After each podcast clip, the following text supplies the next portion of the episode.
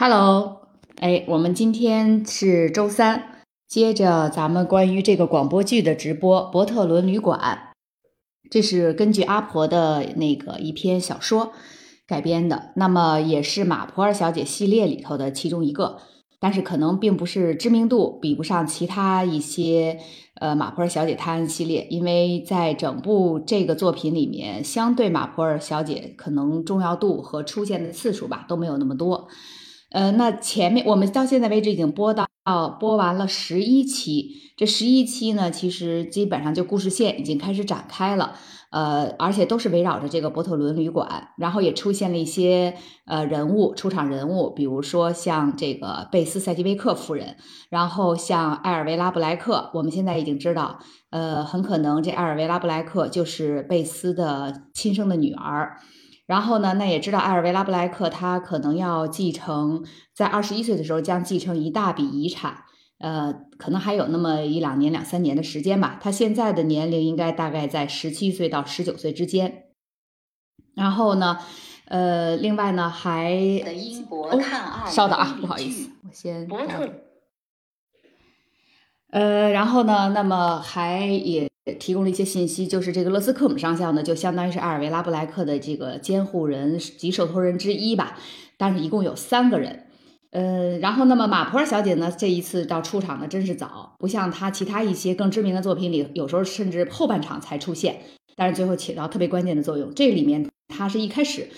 从呃一开始介绍这个伯特伦旅馆，整个有一个白描对于伯特伦旅馆的他的人物啊，就是客户、客人、住店的客人，伯特伦旅馆本身的环境以及里面的工作人员，其实是有一个，就跟那个我们可以想象，就跟那个电影镜头的那种呃摇镜一样，就是从一个整的方向上去挨个大概有一个白描，呃，然后呢，那么也通过他的一个多年的老朋友吧，叫。呃，塞丽娜·哈斯夫人的嘴里大概了解了这个贝斯·塞奇威克的一些生平，知道是一位非常呃特立独行吧，在那个年代，因为这个大概是在一九五零年代左右，就二战结束之后的英国，然后应该是之前那种皇权啊，已经就君主这个制，就相当于。非常不盛行了，然后那个贵族等等这些，其实都是属于贵族的这种遗孀啊，或者是后裔了，也都没落了。在这么一个环境下，但是伯特伦旅馆它就是特别的，也是挺坚持了英国当年的传统，而且还一直有这种。比较老派的什么英式下午茶，里面住的人也都是一些非常有教养的，相对也比较富有的。但其实慢慢随着故事推进，我们会发现很多人其实是根本就没什么钱了，因为没落贵族嘛，靠以前最早的是有一些自己的年金苟活，其实是有点这个意思。但是呢，还是要撑着门面。那么这个伯特伦旅馆，因为它的这个方向主打的方向就是要要有这种传承历史的这种。贵族风范，所以呢，那么还是愿意，哪怕是优惠打很低的折，也愿意这些客人能够在他这儿入住，以体现整个旅馆的形象，有点这个意思。那么呢？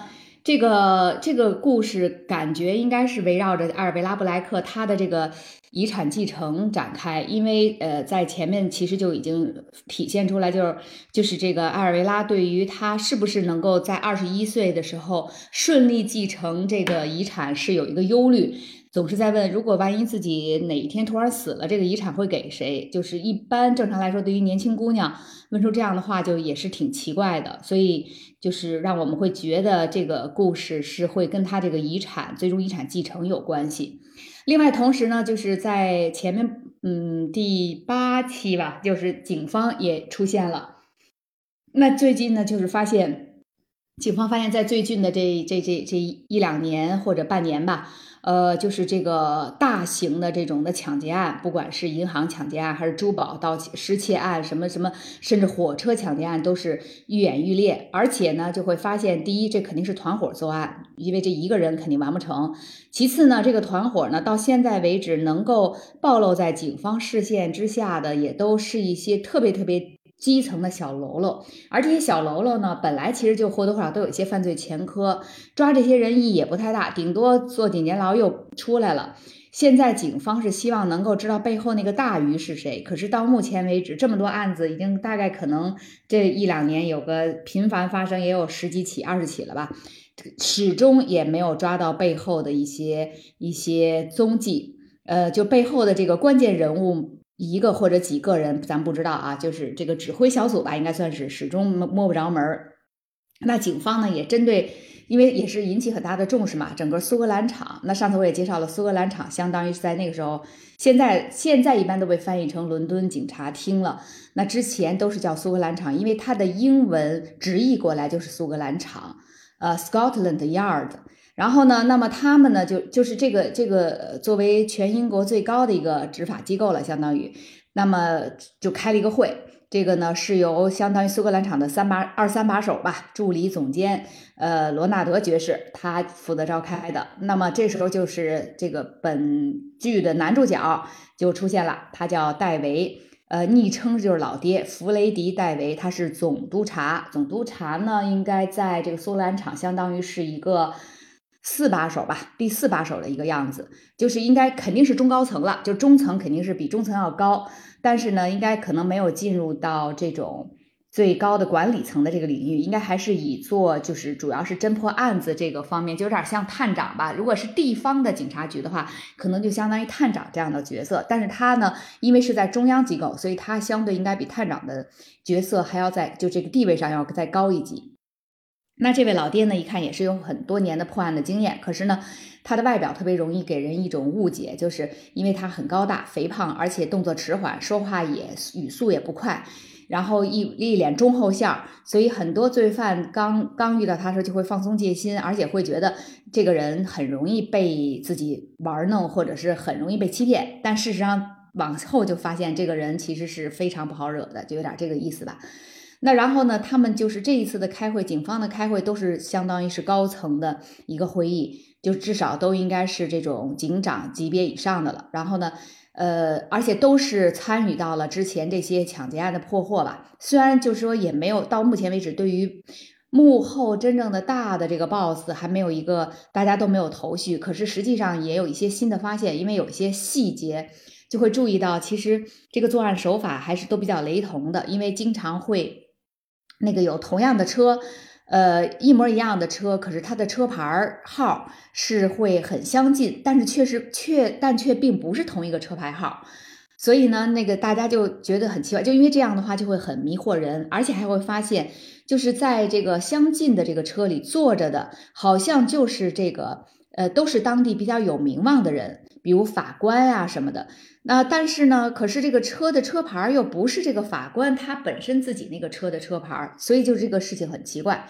那慢慢这个随着剧情的发展，可能就会发现，哎，这个法官他也住住过，也是伯特伦旅馆的常客，所以慢慢慢慢，警方就开始把这个视线往伯特伦旅馆聚焦。当然，主要就是这个老爹，就是刚才我说的总督察戴维，他开始注意到了这个伯特伦旅馆。呃，那么然后呢？第二条线呢，就是讲这个，呃，有一位神父叫做卡农彭尼神父，呃，这神父呢，可能有一点点，就是现在岁数大了啊，忘性啊，也也也是比较大，然后有点糊里糊涂吧，经常不知道自己身在何处，在干什么等等，有点这个意思。可能我我认为，如果按现代医学来说，可能就是阿尔兹海默症的前兆吧，有点这种这种。那但是他也是一个非常德高望重的一个神父，也是四处要参加一些比较高端的研习会啊什么这样的。那么他入住了这个波特伦旅馆，但是中间呢，他会要去到这个呃卢瑞士卢塞恩，说是要去开个会。呃，那么呢，稍等啊，我看一下。那么呢，这时候就是有一个这个呃细节呢，就是。呃，插进来了一个细节，就是勒斯克姆上校和贝斯塞奇威克夫人两个人在酒店就偶遇了。然后呢，贝斯塞奇威克就这从这个我们就已经知道，确实他和艾尔维拉是母女关系。然后已经明确的就是说，呃，希望勒斯克姆上校赶紧把这个艾尔维拉从自己身边带离，因为他自己认为自己也是一个呃危险人物吧，这样子。呃，然后之后。呃，在呃上呃不是在周六的那期直播里有一个，就结尾的时候的这第十一期节目有一个比较关键的信息，就是说呢，这个贝斯塞蒂威克夫人偶遇了这个酒店的门房门卫，叫麦克戈尔曼。结果竟然发现这个人应该就是多年前他很很年轻的时候，然后曾经私奔过的那个马夫。虽然在这个描述里没有直接写，但实际上通过两个人的对话，我们其实都已经应该是能够很明确的推断出来了。那如所以呢，这个贝斯呢，就是啊，然后从这个对话里有点感觉出来，这个迈克戈尔曼第一就是对贝斯的印象还是非常深的，第二呢就是。可能有一点点想再从贝斯这儿讹点钱的这个意思，但但是当然贝斯就严词拒绝，而且也明确告诉他说，当年在哪哪哪，我我家里已经给了你多少多少钱，所以你就闭嘴，你给我闭嘴，你不闭嘴我就要打死你，就是就是这种语言就直接出来了。那戈尔曼呢，这个麦克戈尔曼就马上就往回缩嘛，就啊我还我就是开玩笑什么的。当时贝斯在跟麦克戈尔曼有这个对话的时候呢，他是在，呃酒店一层的一个小书房里面，上午的时候，然后是隔着这个书房的对着外面街道的窗户跟这个戈尔曼有的这个对话。当时这个贝斯以为自己这个小书房里就他一个人，因为一般在上午的时候这个书房。几几乎都是空无一人的，下午的时候才会有一些，比如说什么驻店的将军啊什么的跑这儿来看报纸，或者是在这儿小憩一下什么的。所以他说完这话，他就走了。可是没没有想到，今天这个上午，恰恰这个书房里除了贝斯塞基维克以外，竟然还有两个人，因为在呃背对着就是贝斯塞基维克的这个视线是有两个大的高背椅。然后这个两个高背椅都是挨着这个壁炉，所以这个高背椅上分别各坐了一个人。这个是贝斯塞基维克完全没有发现的，而且这两个人因为也没有始终没有出没有任何动静嘛，所以他也不知道。然后等他走了以后，就是上一期最后是说到这个两个高背椅上竟然都坐了人，一把椅子上坐着一位老妇人，那基本上我们也能猜出老妇人是谁哈。然 后然后呢，另外一把上面则坐着一位年轻姑娘。贝斯刚走出书房，他就从椅子上站起身来，脸色像死人般苍白。他迟疑着看着书房门，然后慢慢的向他走去。那么这个年轻姑娘是谁呢？可能我们也心里有猜测了。那从今天我们我们这一期直播就开始播接下来的情节。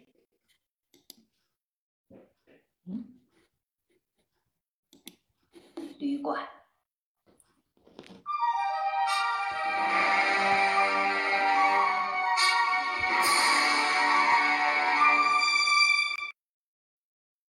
艾尔维拉·布莱克从椅子上站起身来，脸色像死人般苍白。他迟疑地看着书房门，然后慢慢地向他走去。又过了五分钟，另一把椅子上的那位老妇人才开始有了动静。当然，她就是我们最可敬可佩的马普尔小姐。此刻，马普尔小姐觉得她在书房里的小憩已经够长的了，该出去走走。享受一下伦敦的迷人风光，开始他的逛街购物之旅了。走出旅馆大门时，他正在脑海里兴奋地策划着应该乘坐几路公交车，先去哪条街逛逛。那个名字叫做麦克戈尔曼的爱尔兰门卫已经回到了工作岗位，替马普尔小姐做出了决定。您会需要一辆出租车的，夫人，他肯定说。我不需要，我想我可以坐二十五路车，车站离这儿不远。您不会想坐公交车的，夫人。麦克非常肯定地说：“您年事已高，颠簸的公共汽车对您来说可太危险了。他们总是突然启动，突然踩刹车，这会让您摔跤的。真的，我还是帮您叫辆出租车吧。”您就可以像女王一样，想去哪儿就去哪儿了。那好吧，也许我最好是坐出租车。门卫打了个响指，一辆出租车就如同变魔术般的出现了。马普尔小姐被极为小心的扶上了车。就在那时，她决定去那家叫做鲁滨逊克利夫的商店，去看看上乘的正宗的亚麻床单和枕套。他愉快地坐在车里，感觉正如那个门卫所说，像女王一样。塞基威克夫人快步来到前台。汉弗莱斯先生在办公室吗？在的，塞吉维克夫人。接待员格里奇小姐看起来有些吃惊。塞吉威克夫人径直穿过前台，敲了敲门，不等里面的人应答，就推门而入。酒店经理汉弗莱斯先生吃惊地抬起头来问：“有什么事？是谁雇了那个麦克戈尔曼？”汉弗莱斯先生有点语无伦次地说：“哦，帕菲特一个月前出了车祸，我们必须立刻找个人代替他。麦克看起来挺合适，他的推荐信没有问题，而且还是个退役军人，在军中时表现良好。您不会是知道了他有什么不好的事儿吧？是的，足以不让他待在这里。呃。”如果您坚持，我们会通知他。不，贝斯缓缓说道：“不用了，算了，已经太迟了。”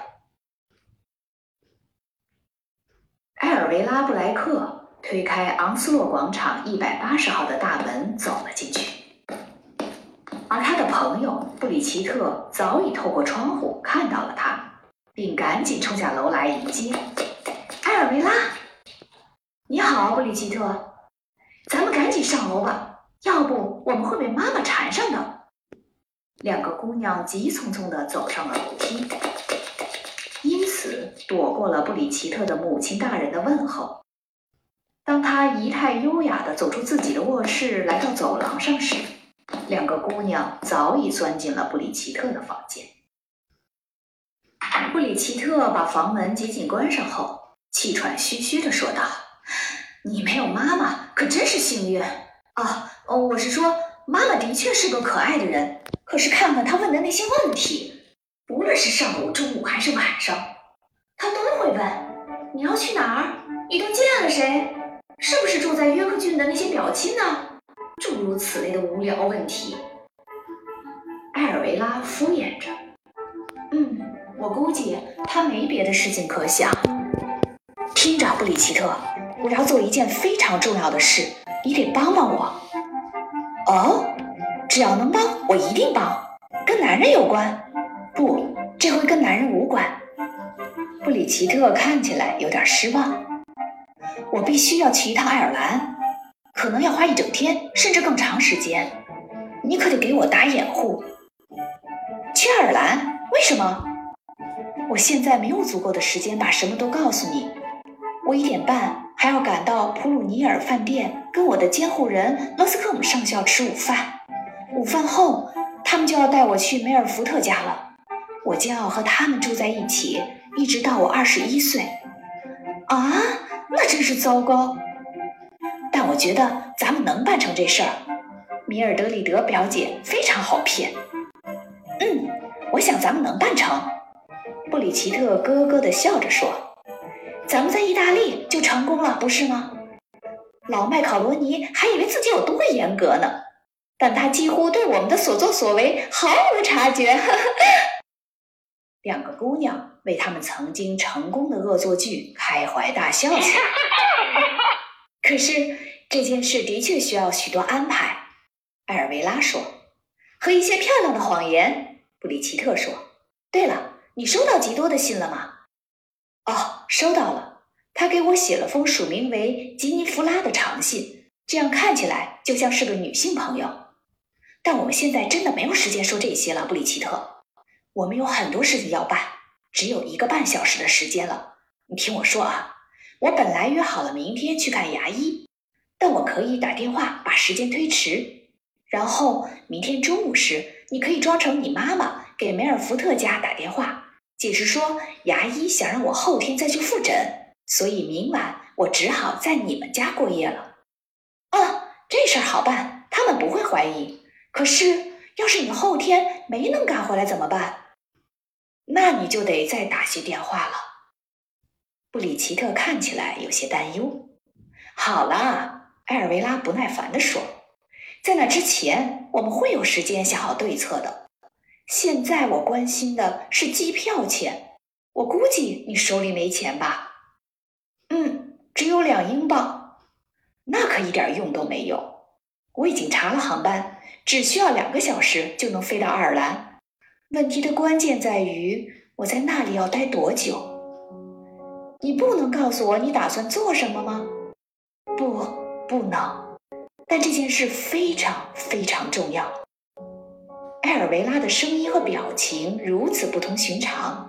布里奇特有点吃惊地看着他：“你是不是遇上麻烦了，埃尔维拉？”“对，没错。”“这件事儿是不是跟谁都不能说？”“对，这件事情非常非常机密，我得查明白这件事情的真相。现在麻烦的是钱的问题。虽然我的监护人告诉过我，我实际上非常有钱。”可他们每次只给我一点点买衣服的钱，这点钱一到我手上，立刻就花光了。你那个叫什么上校的监护人不能借给你一点钱吗？那根本行不通。他会问很多问题，想知道我要这些钱干什么。啊，我猜他也会问。我真想不通为什么长辈们都这么爱问问题，你知道吗？只要一有人给我打电话。妈妈就会问那是谁，就算这事儿跟他毫不相干。埃尔维拉点头同意着布里奇特的看法，同时思绪却朝着另一个方向展开。你曾经典当过什么东西吗，布里奇特？从来没有，我可不知道怎么典当。应该非常容易，埃尔维拉说。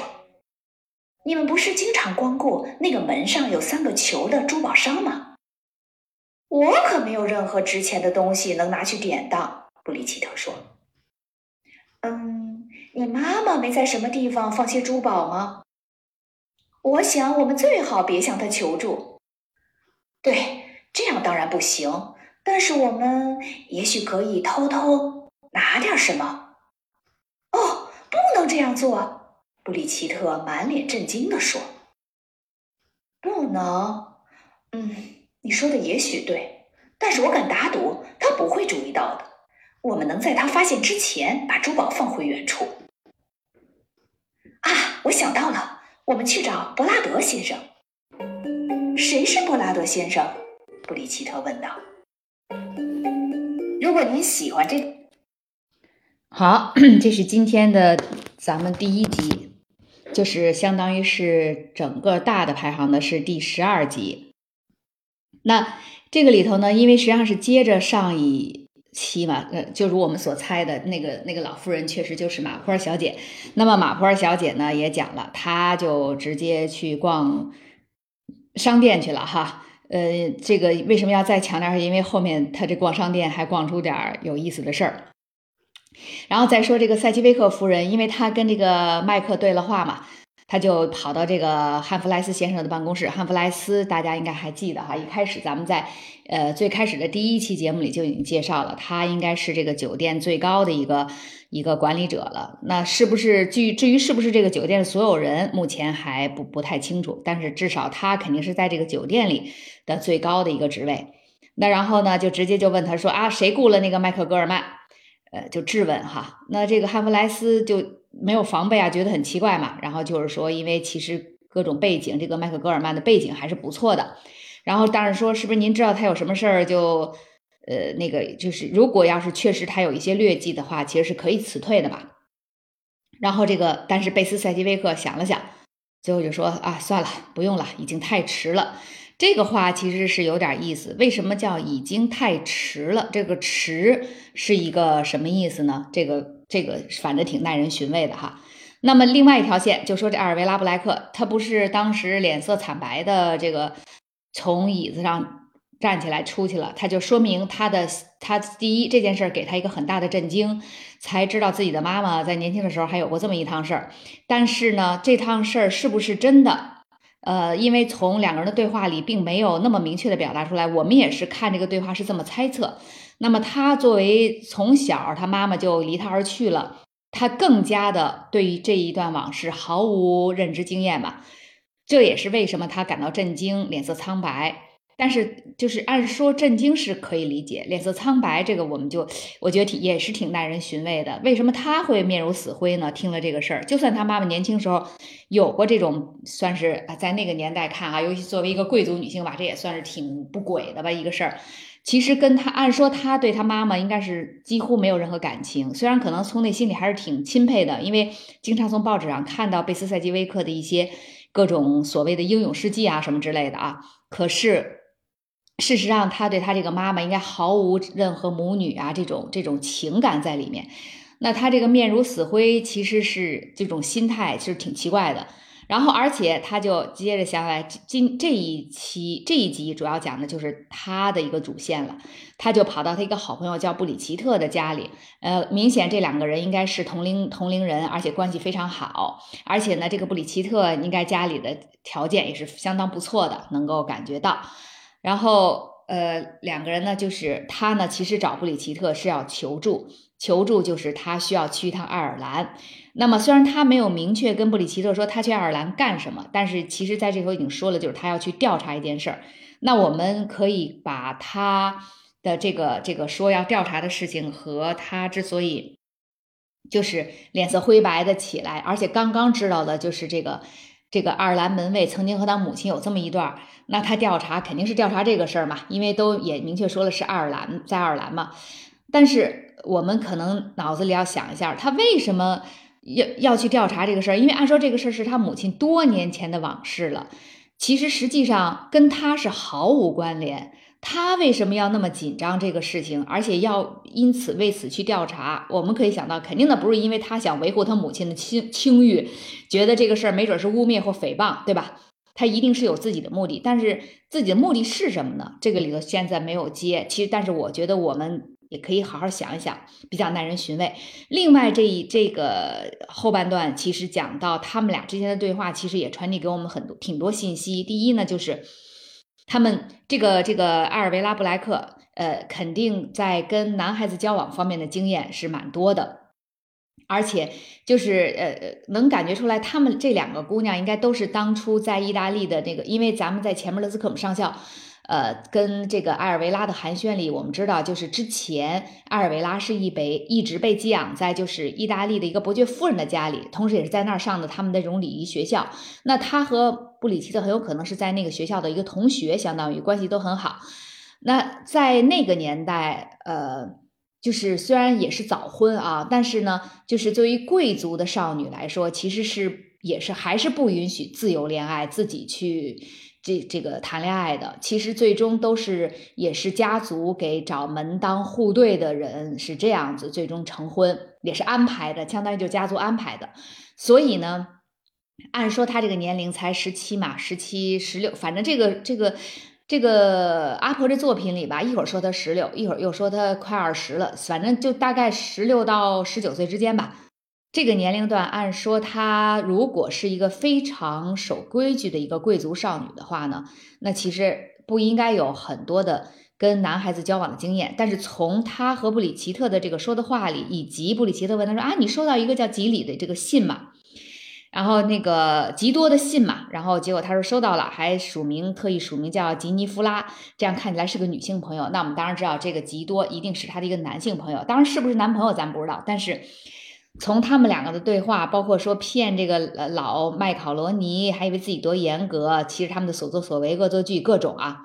从这些对话里，我们应该能感觉到，就是他呃，这个首先艾尔维拉绝不是一个表面上那些长辈们看起来的那种乖乖乖乖淑女的形象，呃，其次她在跟男性交往方面也不是一个。一张白纸，我觉得这个可能其实是不是可能，就是从这个对话是肯定能够推断出来，而推断出来他的这种性格白描，呃，应该会跟后面还是会有联系。都是依赖于就后面剧情的发展的话，就是我们其实能看出来，这个前面这个铺垫对他性格的铺垫，以及他以往经历的铺垫都是有用的。然后呢，这个阿尔维拉呢就说，因为他现在最急需要有一笔机票钱嘛，才能去飞到爱尔兰。可是呢，很明显布里奇特身上的零花钱肯定不够。他自己呢，因为之前咱们也介绍了，他是还是处于监护下。所以他每个月的生活费虽然是够用，可是呢，第一他不会想着之前也不会想着去攒钱嘛，年轻人嘛，那肯定就是你给我多少钱，我都能给你花干净了，所以他也没有什么储蓄。然后这个时候他也不可能突然跟这个勒斯克姆上校说要借这笔钱，勒斯克姆上校就一定问他你要干嘛呀？那他又不可能编瞎话，很难编嘛，所以就想到了呢，能不能就是看看呃去临时就是。典当一个比较值钱的珠宝，然后等回来他弄到钱呢，再把这珠宝赎回赎回来。比如下个月他的生活费到了，对吧？他不了大不了就不乱花了，再把这赎回来。那然后呢？从这个他和和布里奇特的这个对话中，我们又发现了一个埃尔维拉新的特点，就可见他的这个是一个嗯思路上不怎么走寻常路，而且呃不能说道德底线低，但是至少是一个很勇于提。挑战道德底线的人，姑娘，因为他就直接就说，哎，能不能就是把你妈这个有的珠宝给就算给偷出来，然后反正过一阵就还回去，反正他珠宝那么多，他也根本发现不了。就是可见他这个这个在在循规蹈矩方面是完全一个相反的这么一个特点，而且也不觉得说这个我临时就是把这，他也不觉得这是个偷窃行为，他就觉得反正我到时候还会放回去嘛。然后呢，我就临时就拿一下，但是实际上这是个偷窃行为，为什么呢？因为是背着布里奇特的妈妈，就是不，他妈妈是不知道的情况下，他想做这个事儿。那布里奇特一看就是是一个，呃，虽然作为阿尔维拉的好朋友，也肯定不可能是一个完全意义上的乖乖女，但是呢，相对来说，呃，脑子脑筋的灵活度以及这种中规中矩的程度，肯定比阿尔维拉还是要要要。就是脑子灵活度肯定比阿尔维拉差多了，然后呢，中规中矩的程度肯定又比阿尔维拉强多了，所以他就会觉得很惊讶。因为如果他要是跟阿尔维拉是一个思维水平的人，那他可能反而会觉得，哎，阿尔维拉想这主意挺好，反正我妈那儿那么多珠宝，对吧？平时根本就带不过来，偷偷拿一件，反正过一两个月就给还回去了，根本就没有问题。他他会这么想，可是他马上就说，就而且他是满脸震惊的说，啊。不能这么做，就是他就是甚至都会觉得怎么会艾尔维拉能想出这么一个离谱的主意？所以可见，就是他和艾尔维拉的两个人的不同的性格特征、思维方式以及做事风格，其实也是就能跃然纸上。我觉得还是通过寥寥的这么一段对话，就把这两个姑娘的差别就给刻画出来了。那最后，布里奇特问说：“谁是这个伯拉德先生？”好，那我们。接着就是听这个第十三期，这伯拉德他到底是谁呢？这里是知识姐为您带来的英国探案推理剧。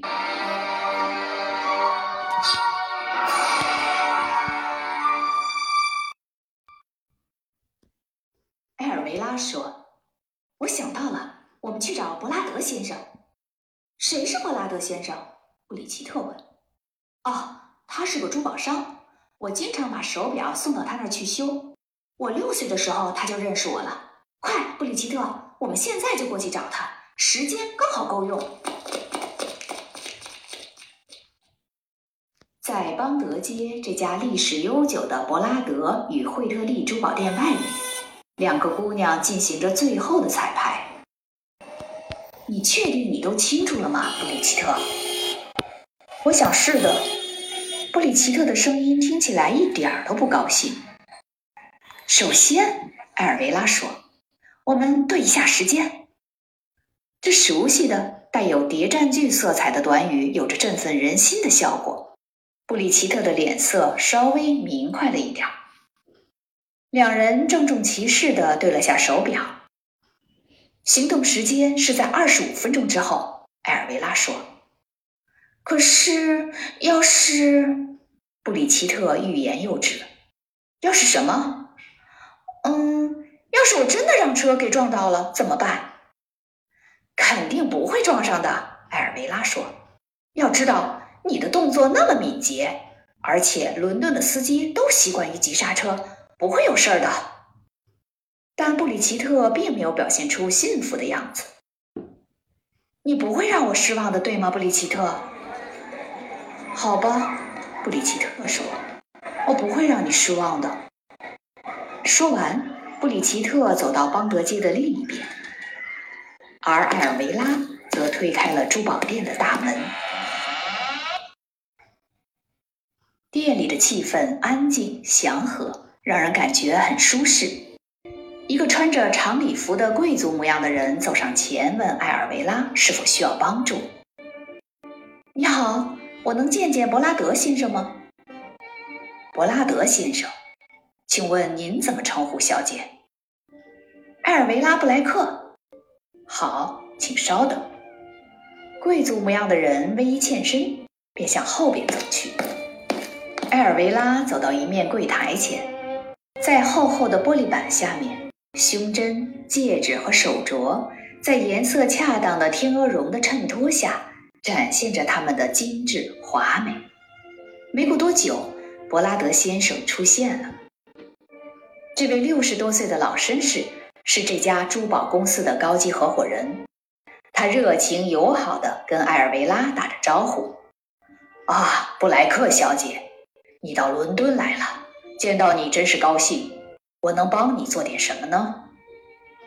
埃尔维拉拿出一块小巧精致的夜用型手表，这块表走的不准了，您能给修修吗？哦，当然可以，没有问题。布拉德先生从他手中接过手表，修好之后把它送到哪里？埃尔维拉给了他地址。嗯，还有另外一件事，我的监护人勒斯克姆上校。您认识他的？是的，是的，当然。他问我想要什么样的圣诞礼物，建议我到这儿来看些不同的东西，所以我想自己先过来看看。布拉德先生带着长者和蔼的微笑问道：“那么你有什么想法，布莱克小姐？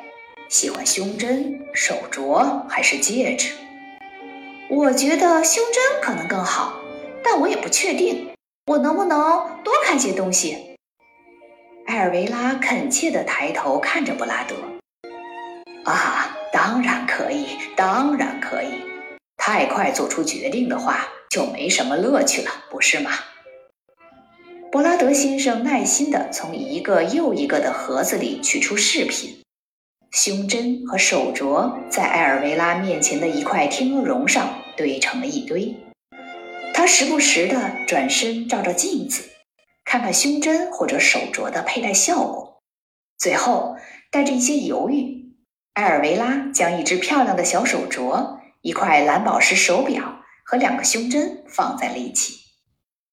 好的，我们会把这些记下来，布拉德说。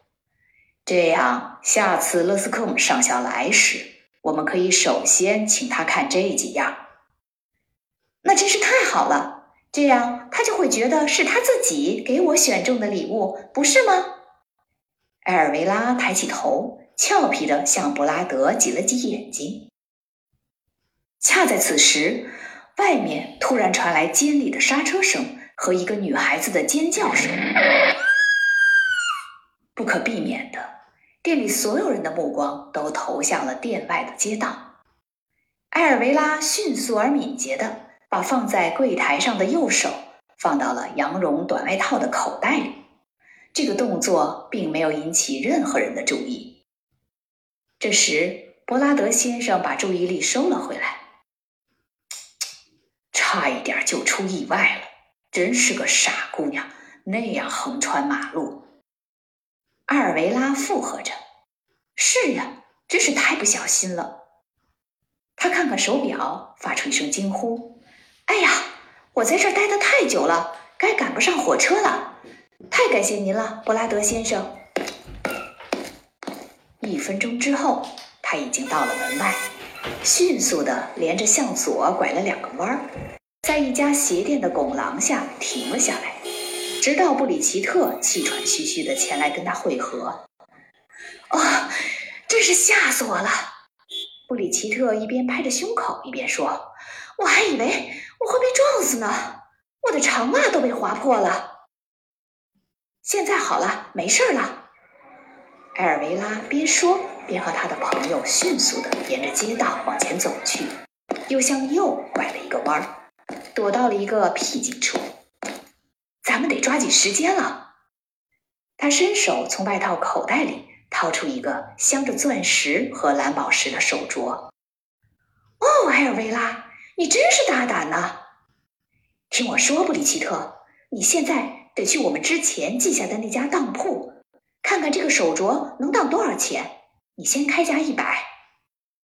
可是埃尔维拉，那位伯拉德先生要是发现这手镯不见了，会不会想到是你拿走的呀？如果他们发现的够快的话，很容易这么想。那么他们就会报警，而且布里奇特没有继续说下去，因为他看到埃尔维拉慢慢的摇了摇头。淡黄色的长发也随着来回摆动，嘴角露出一丝神秘的微笑。他们不会报警的。如果他们猜到是我拿的，就肯定不会报警。为什么？你是说？我跟你说过，等我二十一岁的时候，就会有很多钱。到那时，我可以去他们的店里买许多珠宝，我将会成为他们的大客户。所以他们现在才不会闹这种丑闻呢。你快去帮我把手镯当了，把钱拿到手，然后到林格斯航空公司帮我订一张明天上午飞爱尔兰的机票。我现在得马上坐出租车去布鲁尼尔饭店跟勒斯克姆上校会合了。我已经晚了十分钟了，咱们明天上午十点见啊！哦，亲爱的尔维拉，我真希望你。别去冒这样可怕的风险。布里奇特的声音中带着点哭腔，但是埃尔维拉的出租车已经来到了面前。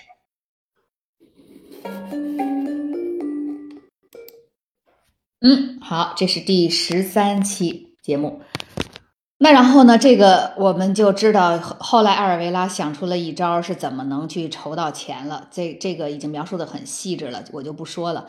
但是从这个里，我们就还是看出，第一，埃尔维拉这个姑娘智商是肯定是挺超群的，能在这么短的时间能想出这么一个主意。然后第二呢，这个动作的敏捷性啊，反正聪明度各方面啊，反正都都能看出来，就她不太像一个十七八岁的一个有些贵族少女的一些状态，尤其是这个，其实她是有点在走钢丝了，因为。呃，不管怎么样，就是如果这个伯拉德先生他们发现了的话，如果没有像他预计的那样的话，人人家就有可能报报失失窃。那么就算他之后说自己可能是误拿或者什么之类的啊，不管怎么着说吧，但是实际上这个风险也还挺大。但是很明显，阿尔维拉有自己的判断。从他和之后布里奇特的对话就能看出来，就是说布里奇特还是一个特别单纯的一个姑娘。然后呢，看到有一些问题，她可能只能看到第一层，所以就会有担心。她可能是更多的是按照常理吧，就一个表面上能看得到的常理去推测。哎呀，那他们如果发现了，会不会去报警？报警了以后，那怎么怎么怎么样啊？但是呢，阿尔维拉就你可以看到，她还是很镇定的。其实，其实是是是认。很笃定，认为他们不会报警，因为他有一个自己的猜测。自己的猜测就是说，因为自己到二十一一岁的时候就会很有钱，其实就是能够自主的、自主决定在他们店里去买很多珠宝了。那像这样做生意的人，其实眼光都会比较长远嘛，对吧？也，绝不会因为一时的，呃，就算发现这个珠宝是阿尔维拉拿走的，第一，他们其实也不知道他是真的是要偷走，还是只是临时，还是就是说不小心给带走了，还会还回来，这些都不知道的前提下就去报警，那可能就会未来损失这样的一个大客户。所以基本上他们不太可能去去做这个事情，而且实际上就是如果报警说他们这儿有失窃的话，对他们店的这个这个声誉的影响也会是还是挺大的。这一切，埃尔维拉竟然都已经想到了一个十几岁的姑娘，所以由这个呃阿尔维拉的跟布里奇特对话，以及他的这个做策划的这件事情的行为，我们就能看出来，哎，真是有其母必有其女啊，这都不是一般人儿。所以这个女主角她能有幸跟这个她的妈妈并列成为这个这整部剧的女主角，那也不是白给的。好，我们接着听下一期，应该是今天咱们直播的最后一期，就第十四集了。这里是知识姐为您带来的英国探案推理剧《伯特伦旅馆》。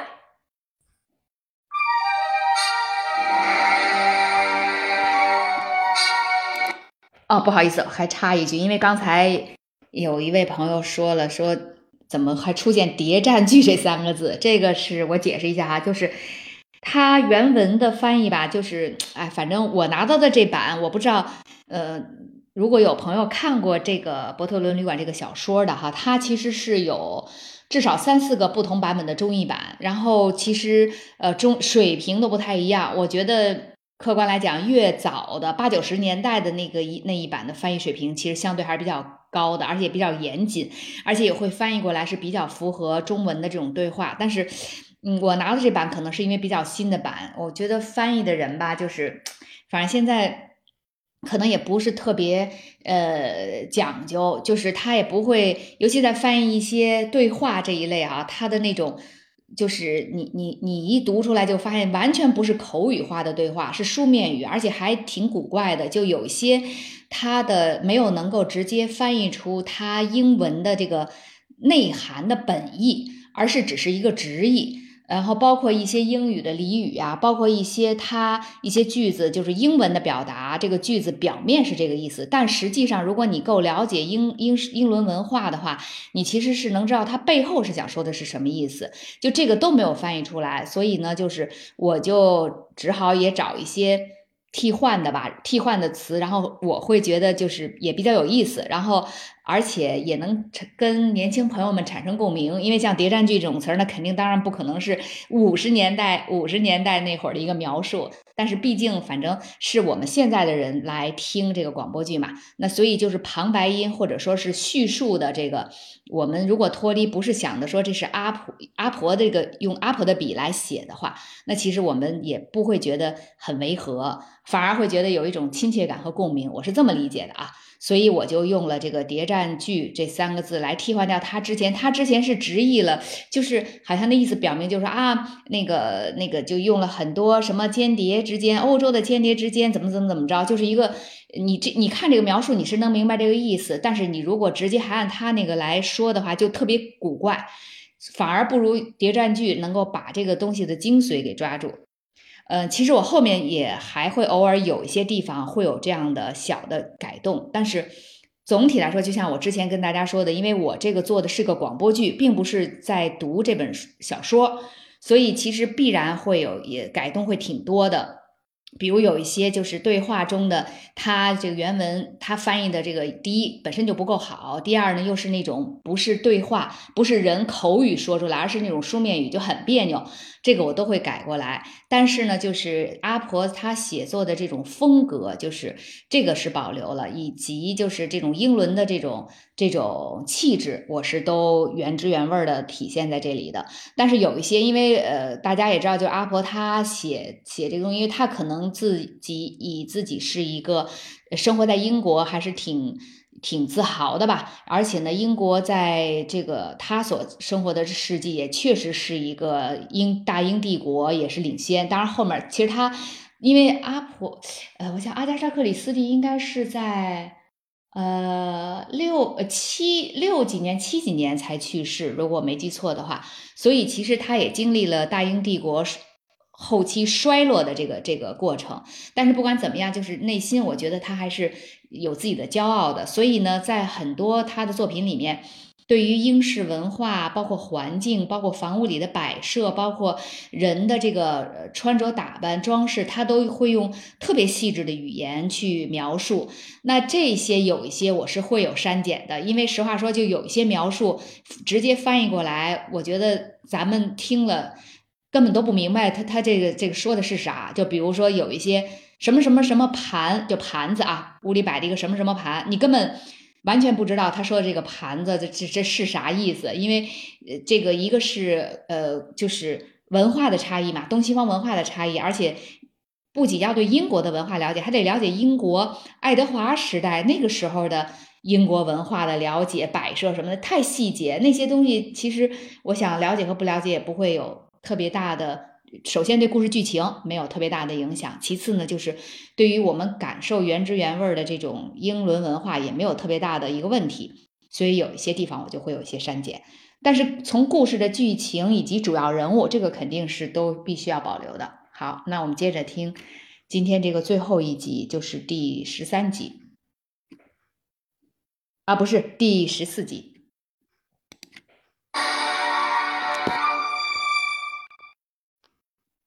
马坡小姐在鲁滨逊克利夫商店度过了非常愉快的购物时光。她不仅买了虽然昂贵但十分漂亮的亚麻床单，还买了一些质地上乘、有着红色镶边的玻璃纱布。现如今，要想买到漂亮的玻璃纱布实在太难了。马坡小姐的下一站是海陆军百货商店。多年以前。马普尔小姐的姨妈海伦曾是海陆军百货商店的常客。一迈入商店大门，马普尔小姐的思绪就回到了五十年前。海伦姨妈在百货部惬意地坐在椅子里，头上戴着软帽，身上穿着她一向钟爱的真丝黑披风，寻觅着她中意的各色物品。接下来便是悠闲漫长的一小时。海伦姨妈会想出一切可以购买并储存起来，以备未来十年使用的杂货。当年轻的简·马普尔变得有点烦躁不安的时候，海伦姨妈就会打发他去玻璃器皿部逛逛解闷儿。买完东西后，海伦姨妈还会不厌其烦地跟售货员闲聊他母亲、妻子、两个儿子。甚至腿有残疾的嫂子的各种情况，就这样度过了一个愉快的上午后，海伦姨妈会以那个时代流行的戏谑口吻对马普尔说：“我的小姑娘想吃午餐吗？”于是他们乘电梯来到五楼的餐馆，午餐总是以一杯草莓冰淇淋结束，然后他们会买上半磅奶油夹心巧克力。乘车去看下午的演出。当然，自那儿以来，海陆军百货商店已经过多次改建翻新。实际上，它如今看上去更加富丽堂皇了。马普尔小姐再次来到了五层的餐馆，打算在这里吃午餐，顺便重温一下过去的美好时光。准备点菜之前，她环视了一下餐厅。眉毛微微挑起，视线停在了一个方向上，实在是太巧了。贝斯塞基威克夫人就坐在那边。昨天之前，马普尔小姐还只是在报纸的照片里见过他。照片中的她，不是出现在赛马会上，就是在百慕大群岛，或者站在他的私人飞机旁。马普尔小姐昨天才第一次见到这位女士的真身。而现在又在这个最意想不到的地方再次碰到了他，他实在无法将海陆军百货商店跟贝斯赛基菲克联系起来。在马普尔小姐看来，光顾这里的都是军人以及他们的妻子、女儿、姨妈和祖母们。可是无论如何，贝斯赛基菲克就活生生地坐在那里。身穿深色套装和翠绿色衬衫，跟往常一样引人注目。他正在跟一个男人共进午餐，那个男人应该十分年轻，脸庞瘦削，鼻梁高挺，长相帅气，穿着一件黑色皮夹克。他们彼此前倾着上身，热切地交谈着，嘴里塞满了食物，但似乎并不关心吃的是什么。也许他们是在幽会，嗯，很可能是幽会。那个年轻人得比贝斯年轻十五到二十岁了吧？不过贝斯塞奇威克可是一个魅力十足的女人呐。马坡小姐一向对英俊小生没有太多好感，自言自语着：“这种男人从来都没什么好下场，跟他有关系的女人也都没有好下场。”贝斯不会采纳我的意见的，马普尔小姐想，但是。或许我可以去劝劝他。想到这里，马布尔小姐暗自摇了摇头。别人的风流韵事与她无关，而且根据以往的记录，贝斯塞基威克在这方面根本用不着别人操心。马布尔小姐叹了口气，继续吃着午餐，琢磨着一会儿再去文具部逛逛。可是，好奇心。尤其是对别人的事情的好奇心，毫无疑问是马普尔小姐的一大性格特征。马普尔小姐思索了片刻，故意将手套留在餐桌上后，站起身来，慢慢走向付款台。他选了一条接近贝斯塞奇威克的路线。付完账，他发现自己忘记了拿手套，便回去取。不幸的是。在半路上，碰巧就在离贝斯的餐桌很近的地方，又将手提包不小心掉在了地板上。手提包里各式各样的物件散落了一地。一个女侍者匆忙跑过来帮他捡拾，马普尔小姐又表现出颤颤巍巍的样子。结果，刚捡起来的零钱和钥匙又都再次掉在了地上。她的这些小伎俩。并未取得多大成效，但也不是完全白费功夫。有趣的是，那两个人竟然对这个总是掉这掉那、手忙脚乱的老妇人无暇瞥上一眼。等电梯的功夫里，马普尔小姐把她听到的那几段断断续续的对话又回忆了一遍。天气预报是怎么说的？很好，没雾。卢塞恩的事都安排好了吗？安排好了，飞机九点四十分起飞。这是他第一次听到的内容。折返的时候，他听到的谈话又长了一点。你昨天怎么跑到伯特伦来了？你不该接近那个地方。没事儿，我就是问问你在不在那儿。反正大家都知道我们是很要好的朋友。那不是重点。我出现在伯特伦没有问题，而你就不一样，你在那儿显得非常突兀，每个人都盯着你看，让他们看了。你真是个白痴！为什么？为什么？你这样做有什么理由吗？你是有一个理由，我知道你。冷静点，贝斯，你这个骗子。这就是马普尔小姐听到的全部对话。她觉得非常有趣。如果您喜欢这个专辑，欢迎您帮忙订阅、转发、点赞。咱们下期见。嗯。